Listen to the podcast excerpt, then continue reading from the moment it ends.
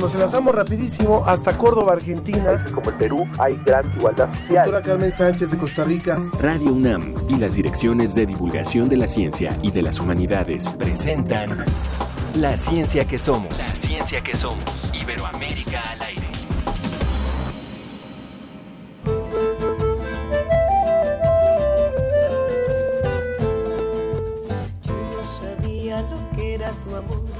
Imaginaba de otro color. Yo me acercaba sin sospechar que de a poquito me iba a enamorar.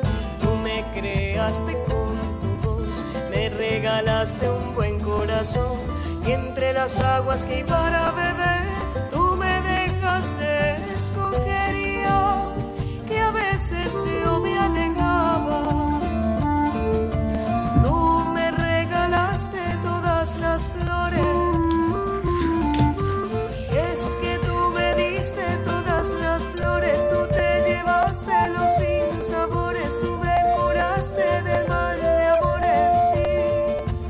Escuchando, escuchando a María Cristina Plata, arrancamos la ciencia que somos en este viernes, en esta fría mañana de viernes.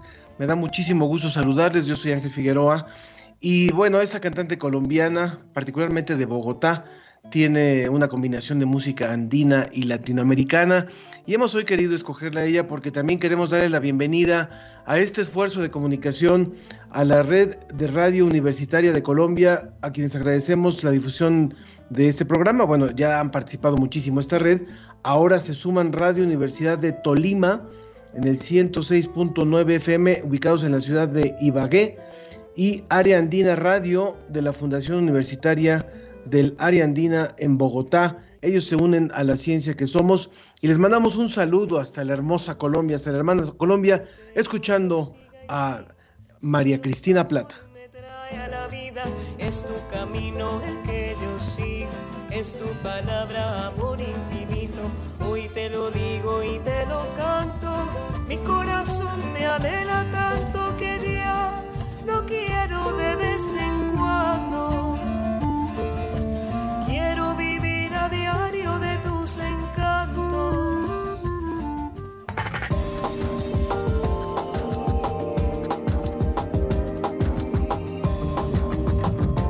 Decía, María Cristina Plata en su canción algo sobre el color del amor. Si el amor tuviera color, ¿cuál, cuál sería? Para usted que nos escucha, sería bueno, sería bueno conocer cuál sería el color del amor si es que lo pudiéramos definir en un color. Bueno, vamos a lo que le vamos a presentar en este, en este día. En Chile, investigadores buscan restaurar algas con nuevas cepas resistentes al cambio climático. ¿Sirve el enjuague bucal para combatir la COVID-19? La Red Mexicana de Periodistas de Ciencia nos lo responde. Administrarse medicamentos sin prescripción médica puede afectar gravemente a la salud. Sobre la mesa la automedicación en el contexto de la pandemia y la influenza estacional.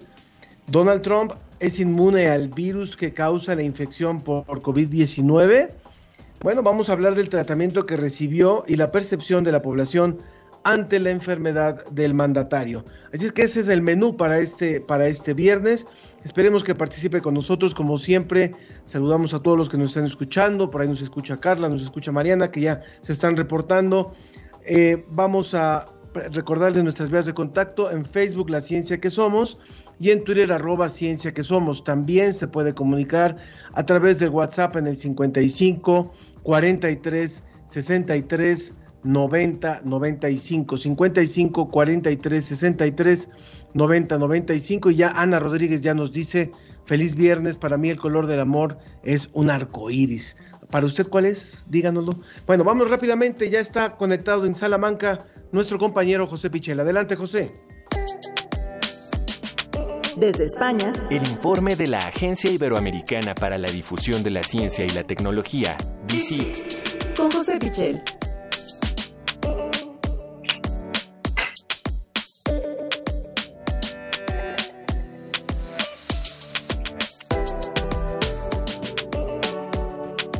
Querido José, te saludo hasta Salamanca.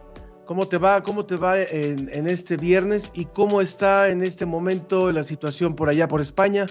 Danos tu reporte, por favor, José. Hola Ángel, ¿qué tal? Muy buenas tardes desde España, buenos días eh, para vosotros y para todos los oyentes. Eh, nosotros eh, aquí seguimos muy pendientes de, la pandemia, de la evolución. Hemos, desgraciadamente, hemos batido un récord de muertes en la segunda ola ayer mismo, más de 300 muertes por, por, el COVID en, en esta, en un solo día, en esta segunda ola. Y bueno, como vemos, eh, muchos países de Europa eh, también están batiendo esos récords, así que bueno, creo que se avecina unos meses todavía duros hasta que podamos disponer de una vacuna y vayamos encontrando soluciones a, este tremendo problema mundial. No pinta, no pinta nada fácil y bueno, pues hay, hay que seguir en esta insistencia de que frente a algo tan desconocido hay cosas mínimas que sí podemos hacer. Y entonces, pues eso que nos han marcado tanto las autoridades, los médicos, los infectólogos, pues es lo que sí podemos hacer y eso es lo que hay que seguir, las medidas de precaución y evitar, por supuesto, lo que nos pone en mayor riesgo. Vámonos ya con la información, mi querido José, con la información que nos tienes preparada por allá. Creo que vamos a hablar desde Chile, ¿no? Sí, exactamente. Eh, hay en Chile un proyecto eh, que me parece muy interesante, muy, eh, muy bonito, de restaurar algas, pero con nuevas cepas que puedan ser resistentes al cambio climático. Em, es curioso porque resulta que las algas, que para nosotros puede ser simplemente una anécdota cuando nos acercamos al mar, tiene muchísimos usos, muchísima utilidad. utilidad en alimentación, utilidad en farmacología, utilidad en biomateriales. Eh, desde luego, bueno, pues es un asunto eh, muy relevante y eh, además contribuyen a, bueno, a reducir riesgos en, la costa. ¿no? las algas también forman parte de, ese ecosistema marino y contribuyen, por ejemplo, a la, retención de, de CO2 y a la biodiversidad. Entonces, bueno, pues estamos hablando de eh, unos organismos muy importantes y eh, que, es necesario en, algunos, en algunas zonas del planeta. En este caso estamos hablando de investigadores de la Universidad de Chile y de, de las algas eh, de, de, ese país, pues en algunos sitios, como digo, es muy necesario su restauración, su repoblación. Eh, lo que van a hacer, eh, y esa es la parte más eh, científica de, este asunto que recogemos en dicit.com, es utilizar lo que se denominan quimeras, es decir, algas que mezclan características celulares, composiciones genéticas de especies muy diferentes, buscando de alguna manera eh, que sean eh, más resistentes frente al cambio climático que se nos avecina. Y es que uno de los problemas de las algas es eh, precisamente que pueden ser muy sensibles ante el cambio global y en particular a circunstancias como una gran subida de temperaturas. Gracias a los bancos de germoplasma, que almacenan muchas muestras de, diferentes tipos de, de, algas, de diferentes especies, los investigadores creen que podrían conseguir algas que eh, fuesen eh, eh, entre, entre 6 y 30 grados más resistentes ¿no? en, ese cambio climático. Y además podrían realizar una gran aportación a esa retención del CO2, porque se calcula que podrían ser hasta 20 veces más eficientes en la captura de CO2 que los propios bosques que tenemos en tierra firme, ¿no? Así que, bueno, una, investigación y un proyecto realmente muy interesante en Chile. Eh, sería muy interesante que el público que nos está escuchando por Radio UNAM o por diferentes emisoras también pudieran ver las imágenes del tamaño de las algas de las que estamos hablando. Son casi del tamaño de una persona o más, más grandes todavía. Por eso es que pueden realizar esta acción de, de limpieza y por eso es que son tan importantes, importantes su preservación. Continuamos con la información, José. Bueno, eh, vamos ahora eh, muy cerca de, Chile, vamos hasta Argentina por un resultado de investigación, un resultado científico realmente curioso y también muy significativo. Y es que científicos de, Argentina, del CONICET, eh, han detectado un evento de transferencia horizontal de genes de plantas a insectos. ¿De qué estamos hablando exactamente? Bueno, cuando pensamos en transferencia de, genes, pensamos en, la herencia, ¿no? En una eh, transferencia siempre vertical eh, dentro de, la misma especie y que eh, va, cambiando, se originan nuevas especies pues por mutaciones de, esas características genéticas, por selección natural, pero normalmente pues siempre pensamos en, en esa transferencia vertical, ¿no? Sin embargo, también ocurre transferencias horizontales eh, de genes. Es algo muy típico de, las bacterias. Las bacterias eh, son capaces de eh, transferirse genes entre sí o de, captar otros genes de, otros organismos, ¿no? Y eso explica, por ejemplo, el problema que tenemos de resistencia a los antibióticos que, que tienen algunas bacterias, porque son capaces de conseguir nuevos genes continuamente. Sin embargo, nosotros, por ejemplo, como, especie, eh, normalmente no tenemos esa transferencia. Eh, ingerimos alimentos, por ejemplo, pero no nos quedamos con los genes de esos alimentos ni los podemos eh, transmitir a nuestra descendencia. ¿no?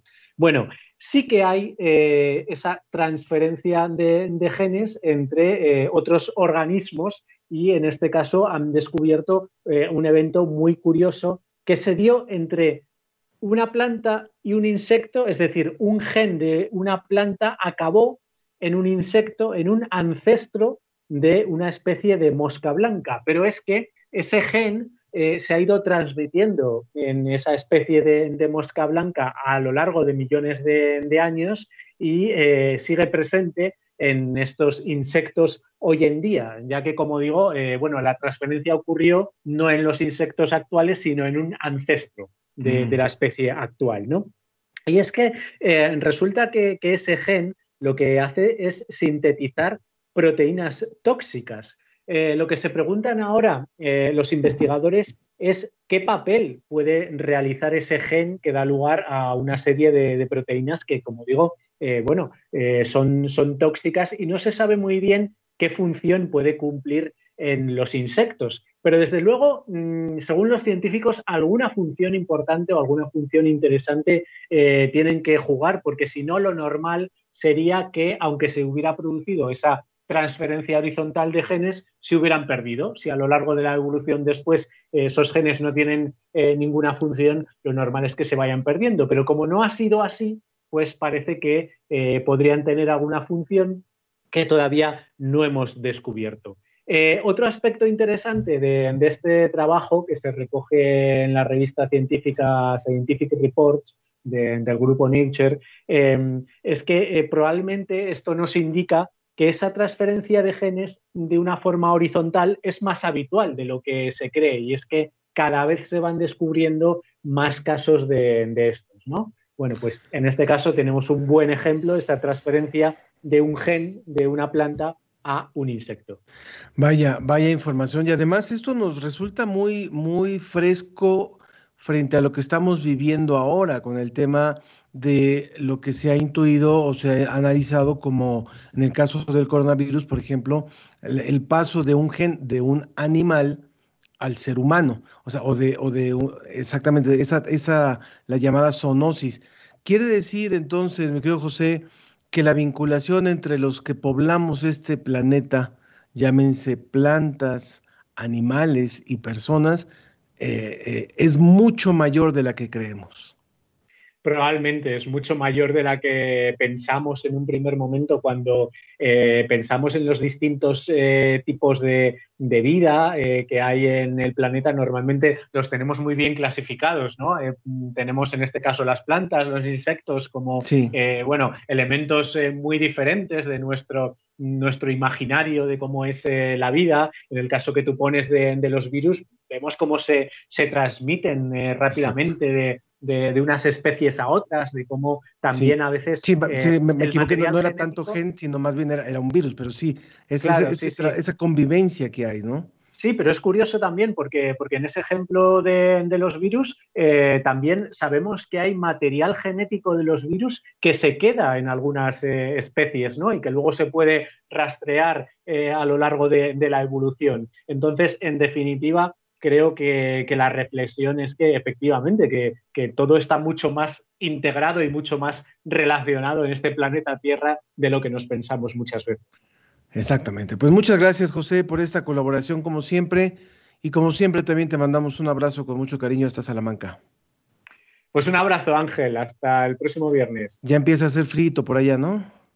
Sí, desde luego que sí. Tenemos eh, bastante mal tiempo, tenemos eh, lluvia, tenemos frío, pero bueno, como la recomendación es que nos quedemos en casa ante la pandemia, pues nos importa un poco menos, la verdad. Exacto, muy bien, muy bien. Pues a seguirse cuidando, José Pichel, de la agencia de DICIT, que siempre colabora con nosotros y a quienes agradecemos muchísimo la Agencia Iberoamericana para la Difusión de la Ciencia y la Tecnología. Un abrazo, José. Un abrazo, Ángel. Porque la cobertura de COVID-19 requiere ciencia.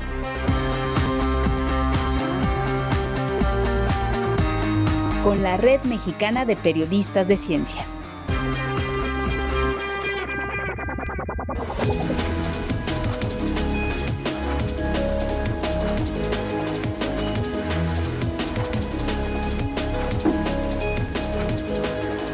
Y ahora nos vamos hasta Guanajuato, en donde está Carla Sandoval. Ella es coordinadora del Nodo Guanajuato de la Red Mexicana de Periodistas de Ciencia. Ella es académica del Laboratorio Nacional de Genómica para la Biodiversidad y también es integrante de la Coordinación de Comunicación y Divulgación del CIMBESTAB allá en Irapuato. Bienvenida Carla, muchas gracias por, por esta participación.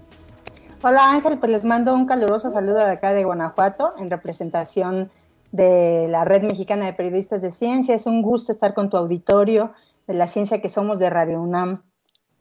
Muchísimas gracias Carla.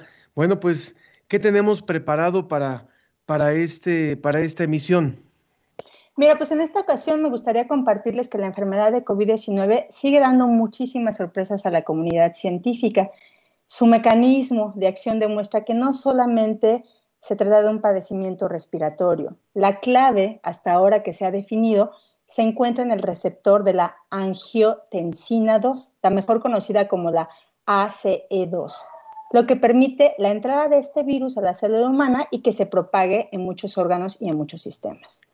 Hasta ahora varios estudios, porque como te has dado cuenta, o sea, la, marcha por reportar y por investigar, estamos a, unas marchas impresionantemente forzadas y, sin parar, han demostrado que pues varios síntomas, los que más comúnmente se, se reportan, pues son las mialgias o estos famosos dolores musculares, ¿no? Que puede ser en todo el cuerpo de ciertos músculos, dolores de cabeza, encefalopatía, mareos y con menor porcentaje pero presente la pérdida del gusto y el olfato. Obviamente la comunidad de los neurólogos siguen aún estudiando todas estas causas, ¿no? ¿Por qué existen? Y pues hay varias hipótesis. La principal hipótesis es que muchos se plantean el papel del receptor AC2, que está en zonas que facilitan la entrada del virus y su replicación en regiones claves como en el cerebro o la corteza prefrontal, ¿no? Otra hipótesis, y de esto se ha hablado muchísimo, Ángel, es la tormenta de citocinas que inmediatamente produce el sistema inmunológico para responder al virus, para atacar al virus inmediatamente. Sin embargo, en la mayoría de los casos, pues las, escuelas, las secuelas desaparecen. Por eso es tan importante el rastreo de estas personas contagiadas y sobre todo de las personas que sobrevivieron a la enfermedad. Esta información que les acabo de mencionar lo pueden encontrar en una investigación, un reportaje excelente que realizó Aleida Rueda, nuestra presidenta de la Red Mexicana de Periodistas de Ciencia, en el portal de Salud con Lupa, un portal que les recomiendo muchísimo que, que lo consulten. También, si me permites, por otro lado, me gustaría comentarles, pues que se ha especulado muchísimo ahora con esta época de influenza que estamos empezando ya, pues sobre la vacuna de la influenza, ¿no? Muchos dicen que vacunarse es causarte la misma enfermedad. Esto es un gran mito, Ángel, y, para eso estamos aquí en, explicar un poco más de ciencia. Y pues les quiero compartir que en México contamos con dos tipos de vacunas. La primera vacuna, dos tipos de vacunas disponibles. La primera vacuna es inactivada, ¿esto qué quiere decir? Que tiene virus muertos. Y la segunda es una vacuna recombinante artificial. Los dos viales biológicos son virus inactivados y virus muertos, por lo tanto es imposible que te causen influenza. También se ha escuchado mucho, ¿no? Que es mejor que te enfermes de influenza porque te hace más fuerte, te hace más inmune, generas anticuerpos de por vida, pero también esto es falso. Una persona se puede contagiar de influenza incluso en la misma temporada o el año que entra o el siguiente. Por eso eh, es importante recordar que hay tres tipos de virus que conforman a la famosa vacuna trivalente tres tipos de virus relacionados con la influenza, que es el AH1N1, el A3, el AH3N2 y el B. Sin embargo, año con año se tiene que generar una nueva vacuna para hacer estas pequeñas modificaciones que responden a los mismos cambios biológicos que desarrollan los virus en cada nueva temporada. De ahí viene la relevancia de que cada año nos debemos de vacunar con la nueva vacuna que nos llegue a México. Y sobre todo ahora más que nunca en este contexto de una pandemia de COVID-19 que estamos viviendo. Por supuesto, por supuesto. Eh, muchas gracias, Carla, por esa información. Y bueno, también al principio del programa nos preguntábamos sobre esto del supuesto beneficio del enjuague bucal. ¿Qué nos tienes preparado? Mira, pues este, el enjuague bucal también ha sido una, una, buena noticia desarrollar, ¿no? De las fake news. Y pues ahora como cada viernes, si te parece, les presentamos una nota de la iniciativa de hashtag COVID Conciencia desarrollada por la Red Mexicana de Periodistas de Ciencia de nuestra queridísima amiga y compañera Miriam Vidal. Y en esta ocasión ella nos va a hablar de esta falsa información que se ha generado en torno de que el enjuague bucal puede prevenir a que te infectes del SARS-CoV-2, ¿no? Entonces, si te parece, le escuchamos. Venga. Esto es COVID Conciencia. Periodismo científico en tiempos de COVID-19. Afirmar que el enjuague bucal puede prevenir que te infectes o evites la transmisión del virus SARS-CoV-2 porque supuestamente sus componentes pueden inactivar el patógeno es tan inexacto como riesgoso para tu salud. Eso por dos razones. Si te lo crees, vas a considerar que estás seguro, relajarás tus medidas de prevención y tendrás más riesgo de contagiarte. Y además, es muy probable que te lastimes la garganta o que incluso desarrolles otras infecciones. En mayo pasado, algunos medios publicaron que un equipo científico estudia la efectividad de los enjuagues bucales para combatir, además del mal aliento y la placa dentobacteriana, al virus que provoca la COVID-19. El problema con esa información es que es incorrecta y por tanto engañosa. Si bien en la Universidad de Oxford, en Inglaterra, existe un proyecto que revisa el efecto del enjuague bucal con otras infecciones virales, incluidas algunas provocadas por otros coronavirus, esa investigación no incluye experimentos con SARS-CoV-2. Con base en los antecedentes de los efectos antisépticos del enjuague bucal en otros patógenos con envolturas lipídicas, es decir, de grasa, como la que tiene el causante de la actual pandemia, el estudio sugiere que podrían considerarse como un potencial agente para reducir la infección. Lo que no mencionan algunas de las notas publicadas y ampliamente compartidas es que el mismo estudio advierte dos cosas, que es necesario investigar y experimentar más, y que si el enjuague bucal se usara muchas veces al día para intentar mantenerse inmune, podría provocar lesiones en la mucosa e incluso otras infecciones bacterianas. Además, al alterar la mucosa de boca y garganta, el producto puede también afectar las muestras que se tomen a las personas para las pruebas virales y producir que éstas den resultados equivocados. Sobre el asunto, la investigadora en inmunología viral de la Universidad Autónoma del Estado de Morelos, Vanessa López Guerrero, explicó que tendría que evaluarse cuánto tiempo duraría el efecto de desinfección. Es decir, cuántas veces tendríamos que usarlo al día para tener una protección garantizada como la que los productos dicen tener, por ejemplo, contra el mal aliento. Para la investigadora, el enjuague bucal no se debe recomendar como tratamiento o medida de prevención ante la COVID-19 porque no están hechos para eso. Si la gente los usa de forma cotidiana como medida de higiene oral, que lo sigan haciendo, pero nada más. Esto fue COVID Conciencia, periodismo científico en tiempos de COVID-19.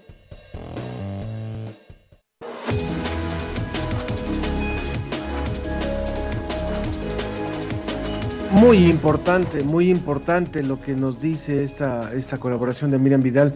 Por supuesto que ha permeado mucho esta información de que supuestamente el enjuague bucal sirve. Bueno, ya, ya lo escuchamos, ya lo escuchamos de la mano de la red de periodistas, la red mexicana de periodistas de ciencia. Carla Sandoval, muchísimas gracias por esta colaboración. Al contrario, Ángel, le agradecemos mucho este, la plataforma para dar a conocer pues todas las actividades y contenidos que realizamos en la red. Con muchísimo gusto los invitamos a que consulten nuestro blog que es tal cual nos puedan buscar, Red Mexicana de Periodistas de Ciencia.wordpress, ahí nos encontrarán. También que sigan nuestras redes sociales, en Twitter, en Facebook, en Twitter estábamos como arroba red-mpc y en Facebook pues Red Mexicana de Periodistas de Ciencia. Muy bien, pues muchísimas gracias, gracias por esta colaboración. Gracias por participar con nosotros y agradezco también, por supuesto, a quienes nos van siguiendo en las redes sociales, ya que lo comentas en la transmisión en Facebook, como es Pili López, Muñoz Cali, Rutilio Ruiz, Mario Mora, todos ellos, también a Pedro Roberto Vargas, que ya está conectado. A todos ellos, muchas gracias. Y vamos a ir ya directamente, después de esta colaboración, a nuestro tema, a nuestro tema de hoy sobre la mesa. Lo planteamos hoy acerca de la automedicación Así es que directo nos vamos sobre la mesa. La ciencia y sus respuestas están sobre la mesa.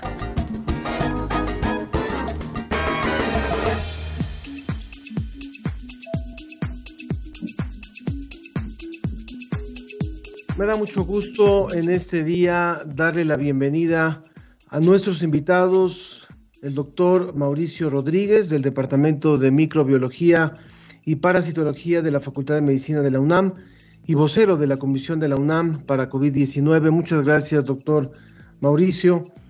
Y también el doctor, muchas gracias, muchas gracias. Y el doctor José Ángel Córdoba, médico cirujano, especialista en medicina interna por el Instituto Nacional de Ciencias Médicas y Nutrición Salvador Subirán. Él eh, tiene maestría en Administración Pública por la Universidad de Guanajuato y fue secretario de Salud y de Educación Gracias, doctor eh, Córdoba. ¿Cómo le va? Muy buenos días. Gracias, Ángel Tocayo. Encantado de estar en el programa. Igualmente, muchas gracias, doctor eh, Tocayo.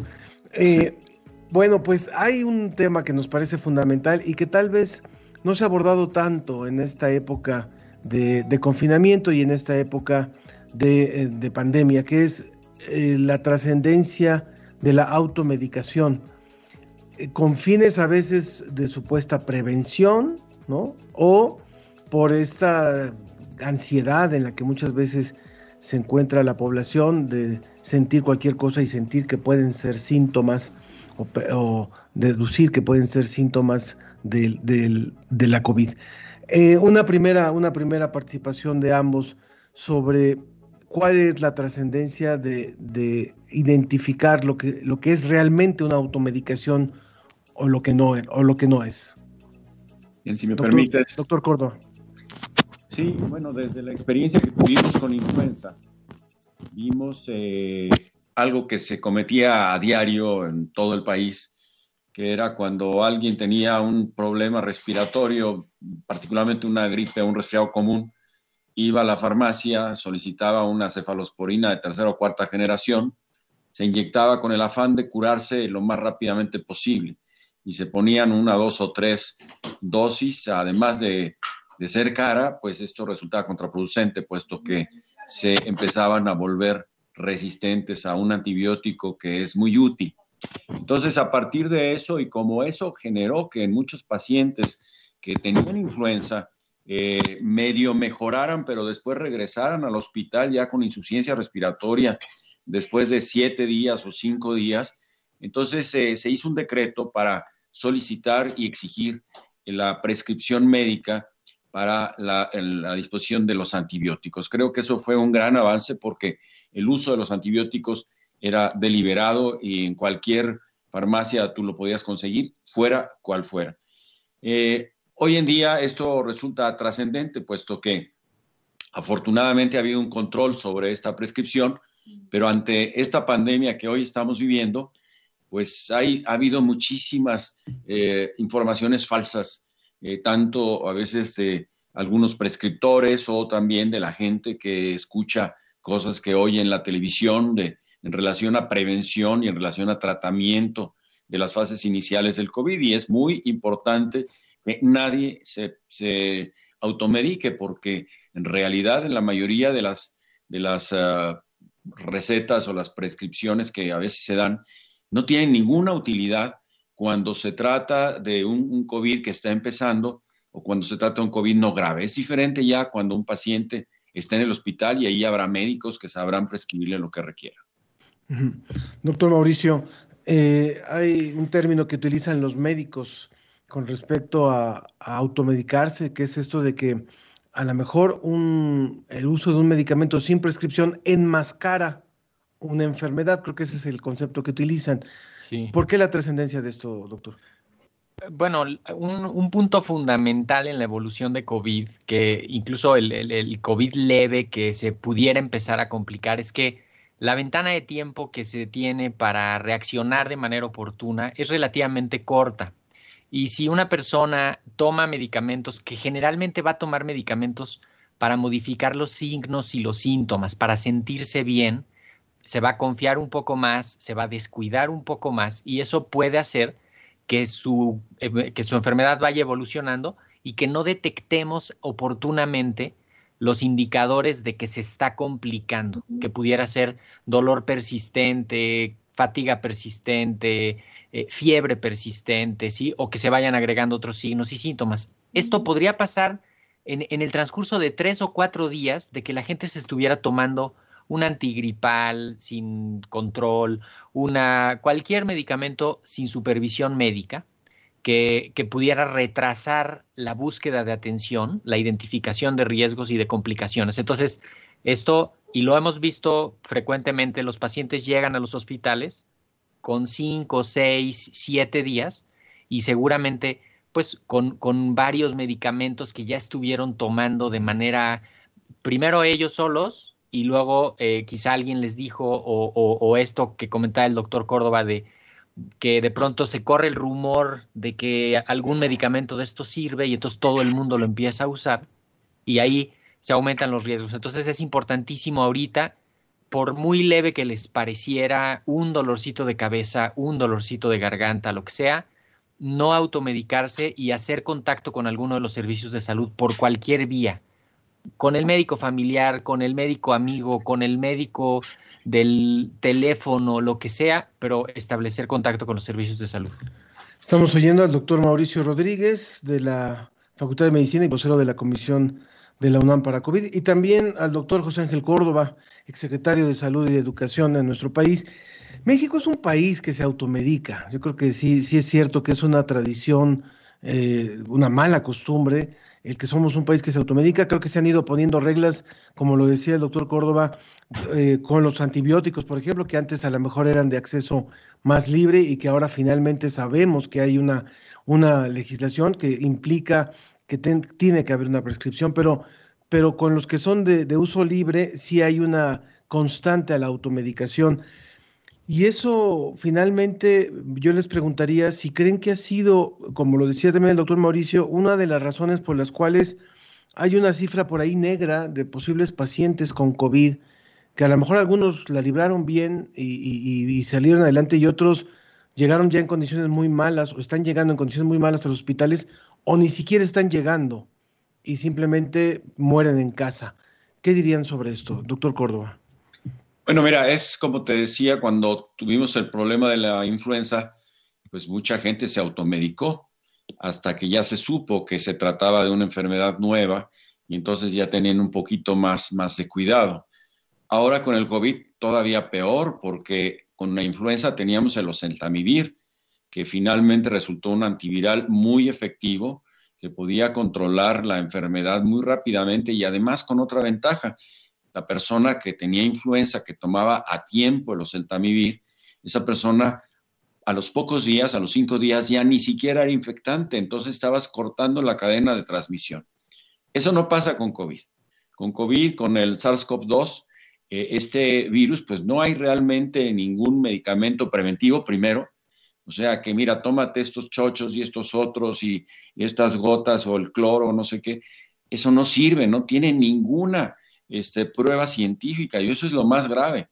O yo escuché que le dieron a alguna persona un medicamento para los piojos, como es la ivermectina, pues sí, le va a quitar los piojos, pero no le va a quitar el COVID. Entonces, es, realmente muy peligroso usar esas, eh, esas sustancias, esos medicamentos. Por eso, como bien decía Mauricio hace un momento, lo primero es que se pongan en contacto con un médico para que le platiquen lo que pasa y eventualmente les indicará que pueden eh, tomar de medicamentos, porque ciertamente para la, la, fiebre, pues pueden tomar paracetamol, pueden tomar un antiinflamatorio como ibuprofeno, pueden tomar algún mucolítico, algún antitusígeno, que son los síntomas que más molestan. Pero en otras ocasiones puede ser diarrea, pueden ser otros síntomas que en nada hacen sospechar que se trata de un COVID. Entonces, solamente se complican más las cosas.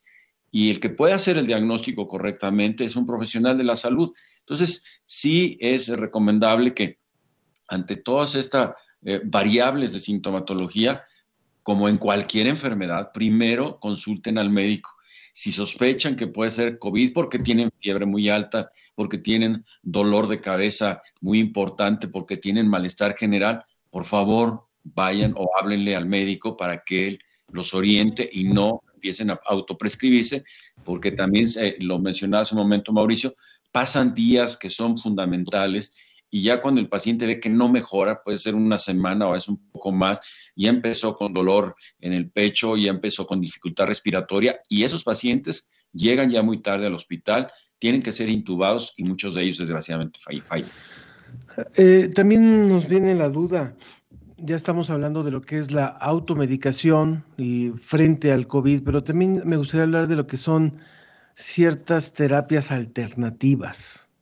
O sea, que, creo que en, toda, en todo momento y muchas veces en nuestro país también han, han proliferado, pero ahora también están proliferando y pueden poner en riesgo brutal, enorme a la población. Doctor Mauricio, ¿qué nos diría sobre eso? Sí, hemos visto en COVID, eh, bueno, este fenómeno que es, pues ves natural en la medicina, ¿no? De buscar soluciones, de todos querer aportar a las soluciones desde cada quien desde sus herramientas, ¿no? Y desde su perspectiva. Eh, pero en COVID pues se ha agudizado esto, ¿no? Porque hemos visto desde las medidas eh, médicas, científicas más avanzadas, ¿no? Eh, hasta los remedios más inesperados como hacer gárgaras de agua con cloro, ¿no? Entonces, hemos visto justamente cómo pues de todo está participando. Y no hay que perder de vista que una cosa es la experiencia anecdótica, una cosa es la, observación puntual, aislada, y otra cosa es la generación de conocimiento científico sistematizado que puede ser extrapolable a la población. A veces la gente piensa que el, universo que lo rodea, sus personas cercanas, son el representativo de lo que hay en el mundo y de pronto quieren extrapolar algo que se hizo ahí en ese entorno como que para que ya todo el mundo lo pueda usar y le vaya a funcionar, y esto no, no es así. Para poder decir que algo funciona en la mayoría de quienes se usa y que es seguro y que es efectivo, pues se tienen que hacer estudios clínicos. Y ahora en, en COVID hemos visto cómo esta maquinaria de investigación científica pues se ha acelerado para generar evidencia y para descartar ¿eh? otras cosas. Esto de, de que si el remdesivir, de que si el tocilizumab, de que no, muchas cosas, la hidrocloroquina, este, todo se ha ido con la ciencia diciendo esto sí funciona, esto no funciona, y nos va dando evidencia. Entonces, eh, es importante no sustituir ni pues con nada la atención médica y atender oportunamente, porque las personas, y creo que esto Ángel es bien importante que le quede claro a la gente, un enfermo con COVID comienza a ser contagioso casi hasta tres días antes. Entonces, si en ese momento que empieza a hacer, a, tener la enfermedad eh, visible, no hace algo oportuno, ya lleva tres días contagiando, ¿eh? Y todavía se va a aventar otros dos o tres días contagiando. Por eso ha sido tan expansiva la epidemia. Porque no, no la alcanzamos a frenar a tiempo, ¿no? Quiero aprovechar estos últimos minutos. Estuvimos conversando con, con el doctor Mauricio Rodríguez de la Facultad de Medicina de la UNAM y también con el doctor José, José Ángel Córdoba, eh, médico cirujano especialista y exsecretario de Salud y Educación. Estos últimos minutos, porque sé que tiene también el doctor que, eh, Córdoba que retirarse, pero eh, no está de más volver a hablar sobre la prevención y sobre el fortalecimiento del sistema inmune, que creo que es de las pocas alternativas que tenemos, además de las medidas de prevención, de sana distancia, ¿qué es lo que sí nos sirve como prevención para fortalecer en, la medida de lo posible, además de la sana distancia y todo esto que hemos dicho, el uso del cubrebocas, el, el tema de, la, de tener un organismo más inmune o más fortalecido en cuanto a nuestro sistema inmune? Bueno, hay factores que ya se han reconocido perfectamente como factores de riesgo y el más importante es la obesidad. Entonces, eh, las personas obesas son las que deben de tener muchísimo más cuidado. Además, si son hipertensas, se multiplica el riesgo y si son diabéticas también. Entonces, lo primero es eh, llevar una alimentación balanceada, es estar haciendo ejercicio, eh, y, y, no automedicarse, básicamente es lo que se puede hacer, además de lo que ya mencionaste, Tocayo. Este, y bueno, lavado de manos frecuente, el uso de la etcétera, etcétera. Pero no hay otra cosa que preventivamente sirva. Ahora, hay gente que se acostumbra a tomar vitamina C o vitamina D, en fin, estas uh, como preventivos pudieran tener alguna función, pero la verdad es que no van a evitar que el COVID ingrese. Sí hay algunos estudios con la vitamina D que aparentemente el, el, pronóstico es menos malo a aquellos que tienen vitamina D en niveles normales, pero si ya tienes COVID, la vitamina D no te va a quitar el... el entonces, eh, realmente la, la prevención, insisto, es una buena alimentación, la práctica del ejercicio físico y la higiene permanente, la sana distancia, etcétera, etcétera, todo lo que ya se ha mencionado. No hay otras cosas mágicas y hay muchas cosas que, que, no funcionan y que además hacen perder el tiempo al paciente para que pueda ser correctamente atendida por la gente que ya ha ido tomando experiencia. Tenemos grupos médicos muy bien este, estructurados en donde ya se tiene experiencia y ya no este, se usan medicamentos que no deben usarse. Por ejemplo, vemos incluso a veces el uso temprano de esteroides o el uso temprano de anticoagulantes, pues eso es básicamente para los enfermos graves, porque si no también los esteroides, como todos sabemos, tienen efectos colaterales y tienen que ser casos muy específicos y por eso es que el que debe de indicar eso debe de ser un médico. Muchas gracias, eh, Tocayo, doctor José Ángel Córdoba, Muchas gracias por esta participación. Y también, doctor Mauricio, Mauricio Rodríguez, una última pregunta, ya ahora sí en el cierre de esta mesa. Mar, Marín Urbán, del público, nos dice, ¿qué opinan los doctores con respecto a la dieta vegetariana cruda con semillas y oleaginosas, frutas para alcalinizar el organismo humano y evitar COVID?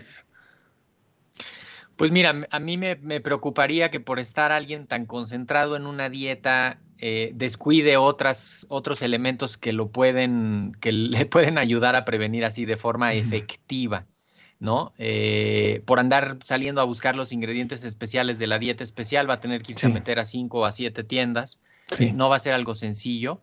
Y definitivamente una dieta balanceada, bien balanceada, que incluya alimentos de origen animal, frutas, verduras, semillas, eh, y que esté bien balanceada, definitivamente eso va a ser lo mejor. Ahora más que nunca estamos viendo el, el, peso que tienen las comorbilidades. La cuota por las comorbilidades ha sido altísima con COVID. Entonces, pues lo mejor es mantener una nutrición sana, eh, bien balanceada, algo de actividad física y seguirnos cuidando, eh, pues vamos, para, para poder cuando menos eh, superar esta siguiente, esta siguiente etapa. Excelente, pues muchísimas gracias, doctor Mauricio Rodríguez, del Departamento de Microbiología y Parasitología de la Facultad de Medicina de la UNAM, vocero de la Comisión de la UNAM para COVID-19. Gracias por esta participación. Y el doctor José Ángel Córdoba, médico cirujano, eh, por parte del Instituto de Ciencias Médicas y Nutrición Salvador Subirán, exsecretario de Salud y Educación.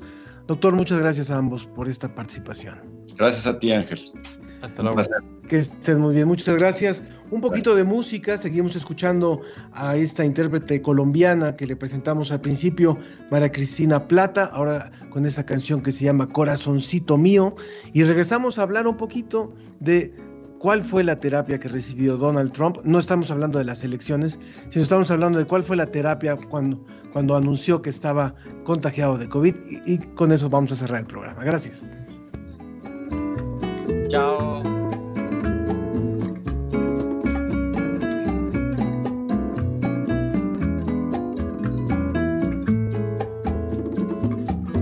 Mi mañanita, ayúdame, que ya no puedo soportar todas las noches sin dormir. Que llega el día y ya no puedo más. Es que mi corazón lo sabe, que ya no me quieres más. Pero el ingenuo se rehúsa a aceptar que sea verdad. Ay, corazoncito mío, dulzura mía belleza mía. Entiendo que esto duela tanto, que no parezca estar pasando. Ay, pero esa es la verdad, aunque duela aceptar. Ay, pero esa es la verdad, y es que no nos quieren más.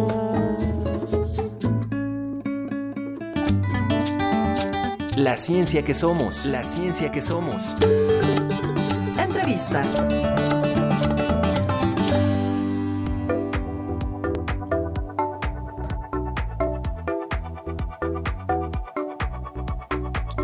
Continuamos, continuamos en la ciencia que somos y antes de entrar a esta entrevista quiero rápidamente recordarles que sigue, sigue eh, funcionando, sigue abierta, sigue todavía vigente la campaña de Humanidades Solidaria, donde se pretende reunir un millón de pesos para poder apoyar a jóvenes que están en riesgo de dejar la educación, eh, concretamente alumnos de la UNAM. Entonces, busquen en la, en la página de la Coordinación de Humanidades de la UNAM esta campaña y si gustan donar, pues creo que es una buena razón para ayudar a que haya jóvenes que no abandonen los estudios a partir de, esta, de estas becas que se van a, ofrecer.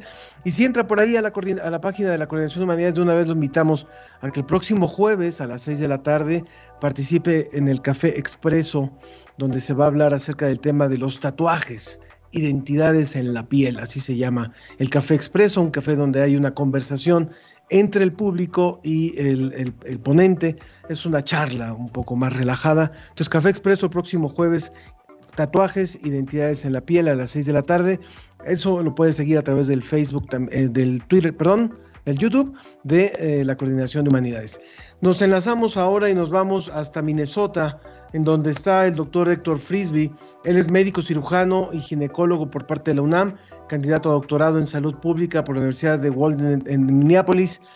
Gracias por recibir, por recibirnos, por recibir los micrófonos y ahora a la cámara también de la ciencia que somos en un día tan particular, por cierto, porque cuando estamos hablando en este programa está ocurriendo un momento histórico brutal para los Estados Unidos, las elecciones donde puede haber un cambio de presidente en las próximas horas pero el tema por el cual invitamos al doctor Frisby es para que nos cuente de lo que pasó con el tratamiento a Donald Trump cuando se anunció que él estaba contagiado de COVID y por eso lo hemos contactado. Muchas gracias, doctor. Muchas gracias a ustedes, qué bueno que me, que me contactan. Y lo primero, bueno, fue una muy grata impresión escuchar a, al doctor Ángel Córdoba Villalobos, un buen amigo mío ya de hace mucho tiempo. Yo estuve, antes de venirme a vivir a México, yo fui director de hospital en León, Guanajuato, el Hospital de Alta Especialidad Materno-Infantil, y el doctor Ángel Coro Villalobos me ayudó a que construyéramos el primer albergue para la gente que llegaba de pueblos de, los, de todos alrededor, para que no se durmieran en la calle. Y el doctor Ángel Córdoba, que era el secretario de salud, apoyó mucho allá al hospital para que lográramos la construcción de un albergue guardería para los empleados también. ¿no? Es, es, una persona extraordinaria. Yo quiero mucho al doctor Ángel Córdoba, es alguien aquí yo que me dio mucho gusto verlo. Lástima que ya lo, lo sacaron, pero este, le iba a mandar un saludo y un abrazo. Y bueno, Mauricio, pues lo he visto, a Mauricio lo he visto en, en, Twitter, hemos coincidido en comentarios, nos seguimos y nos comunicamos. No tengo el gusto de conocerlo personalmente, pero qué gusto, qué gusto verlos. Yo estoy ahorita en Colorado, yo vivo en Colorado. En Colorado. El sitio en donde este, estoy cursando el doctorado en salud pública, la sede está en Minnesota pero yo, yo vivo en, Colorado, en, Colorado. por cierto, aquí estamos ahorita en semáforo rojo, porque otra vez subieron nuevamente los casos. Respecto al tratamiento de Donald Trump, el problema que de, de lo que hicieron con Donald Trump es que, mira, yo siempre he pensado que los líderes de una nación dan una imagen a la gente y eso hace que la gente siga esos pasos. Y entonces lo que hicieron con él es algo a lo cual no tienen acceso ninguno de los ciudadanos, mm, ya no digas del mundo, ni de Estados Unidos, ni siquiera la gente que tiene dinero. Porque si yo voy al hospital y les digo que tengo COVID y quiero que me internen y me pongan tres ensayos clínicos y me pongan medicamentos muy agresivos para que mi COVID dure muy poquito o no se complique, pues me van a ver más decir usted está trastornado, ¿no? Entonces, eso no es un tratamiento que esté disponible para toda la gente y eso mete ruido al sistema de salud pública. No, si, si hubiera hecho eso, no lo hubiera hecho público. Es claro. no, todos nosotros sabemos que hay presidentes, hay jefes de Estado que se hacen muchos procedimientos médicos, principalmente en hospitales militares, y México no es la excepción, y nunca nos enteramos porque el, que proyecten los líderes de una nación ese tipo de fragilidades impacta en la bolsa, en la economía, en el ánimo de la gente. Entonces, el hacer público que Donald Trump va y se toma medicamentos que no están al acceso del público, son, anticuerpos monoclonales, que no son otra cosa más que para utilizar términos comprensibles para las personas, son tratamientos teledirigidos principalmente atacando las estructuras genéticas por las mm. que se comportan las enfermedades, pero esos son ensayos clínicos. Ahorita todos, no hay un tratamiento para COVID, como lo mencionaba el doctor Ángel Lo que hacemos es que tratamos la respuesta del ser humano ante una invasión masiva de virus y una respuesta exagerada del paciente. Recuerden que los virus no son ni siquiera organismos vivos. Los virus son estructuras de una cápsula con material genético y la única finalidad que tienen es reproducirse. Los virus son intracelulares obligados, es decir, llegan, se pegan a un receptor, que en este caso es el de angiotensina 2, se encapsulan, se meten a la célula, y parasitan el sistema de replicación eh, genético, empiezan a producir muchos virus, ya que está llena esa célula de virus, explota y cada uno de esos virus se van a otra célula. Y entonces así se van reproduciendo. El cuerpo los detecta y empieza a producir lo que se llaman citoquinas, principalmente interleucina 1, interleucina 6, factor de necrosis tumoral alfa, y eso hace que la, permeabilidad de los vasos se cambie, que se desregule el centro regulador de la temperatura en la médula, y es por eso que el paciente se complica. El virus no mata. Por ahí tengo yo un, COVID, un, un video en mi página de YouTube que se llama Es con COVID, no por COVID porque los pacientes se mm. mueren por COVID, se mueren por las complicaciones asociadas a la respuesta inmunológica exagerada de los pacientes. En el caso, en el caso de, este tratamiento que recibió Donald Trump y que se sabe que, que pudo haber tenido un costo hasta de 650 mil dólares, por eso también eh, no es fácil que cualquier paciente lo pueda recibir. ¿Cuál fue concretamente la, eh, este tipo de pacientes VIP, ¿no? ¿Cuál fue concretamente la, este procedimiento de estos tres ensayos clínicos que le hicieron a él?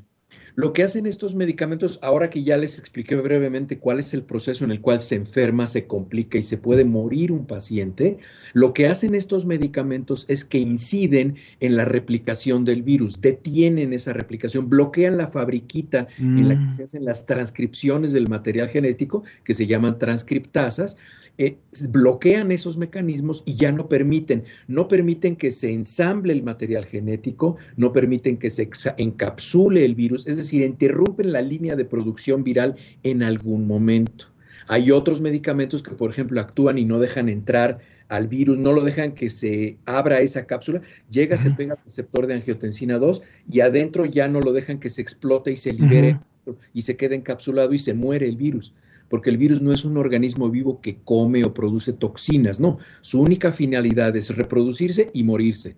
Entonces, eh, por eso es que se tiene que estar reproduciendo. Y estos medicamentos lo que hacen es que se meten con eso. Pero, por ejemplo, medicamentos como el tocilizumab o medicamentos antirretrovirales para HIV que se empezaron a ensayar, o hay nuevos antirretrovirales en Rusia, por ejemplo, que se están ensayando, hacen exactamente lo mismo. Lo que pasa es que los UMABs, si ustedes buscan estos medicamentos de anticuerpos monoclonales, todos terminan en UMAB, que es una abreviatura que significa Human eh, anti, em, Mononuclear Antibodies, o sea, son anticuerpos monoclonales humanos. Eso es lo que significa UMAP.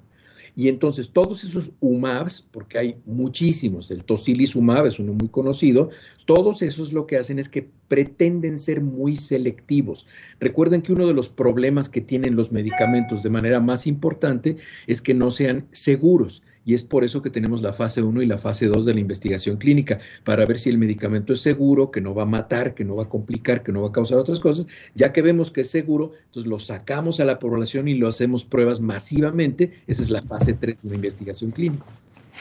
Pues yo le agradezco muchísimo, doctor. Es un tema que da para, para seguir hablando, por supuesto, pero lo que nos queda muy claro es que no es que Donald Trump sea inmune y sea un ser superpoderoso, sino que simplemente, bueno, también tenía un buen, una buena cartera, una, buena chequera y pudo también hacer, tener acceso pues a ese tipo de tratamientos. Chequeras son mis impuestos. Muy bien, pues es, es, el doctor Héctor Frisby, a quien le agradecemos muchísimo. Él se encuentra en Colorado y está eh, médico cirujano y ginecólogo por parte de la UNAM. Muchas gracias por esta colaboración. Gracias a ustedes. Es y que tengan estar con ustedes. Muchas gracias y que tengan un buen final de proceso electoral por allá. Vamos a ver, yo creo que esto se acaba hasta noviembre, finales de noviembre, mediados de diciembre. Sí. Esto se va a la corte, seguro. Bueno, sí. Muchas gracias, muchas gracias, doctor. Que tengan muy buen, muy buen fin de semana. Bien, hasta luego. Muchas gracias. Bueno, pues con esto, con esto nos vamos. También nos dice Mario Alberto Mora en Facebook, ahora más que nunca debemos evitar la automedicación y también Tela en Twitter nos decía, suena contradictorio que las indicaciones gubernamentales sean que a los primeros síntomas se permanezca en casa y solo con insuficiencia respiratoria se acuda a los servicios médicos. Sí es importante la atención oportuna para mejorar la expectativa de supervivencia. Bueno, lo han dicho muy claramente, cuando hay algún síntoma hay que comunicarse para que le den un seguimiento las autoridades de salud y pueda haber no no no automedicarse y no salir de inmediato al hospital tampoco. Eso sí lo han dicho muy claramente. Bueno, con eso nos vamos. Agradezco a todo el equipo de la Dirección General de Divulgación de la Ciencia, Susana Trejo, Alma Cuadros, Paulina Trápaga, Ricardo Pacheco, Claudio Gesto, por parte de la Dirección de Divulgación de las Humanidades, Antonio Sierra, Roberto Ramírez en Facebook Live, Arturo González en Radio UNAM, Moisés Luna y Carlos Pérez en Microsoft. Yo soy Ángel Figueroa y como siempre les doy las gracias por haber participado con nosotros. Sígase cuidando, no se automedique, a fortalecerse, a hacer, hacer ejercicio y a, a seguir adelante. Muy buen ánimo.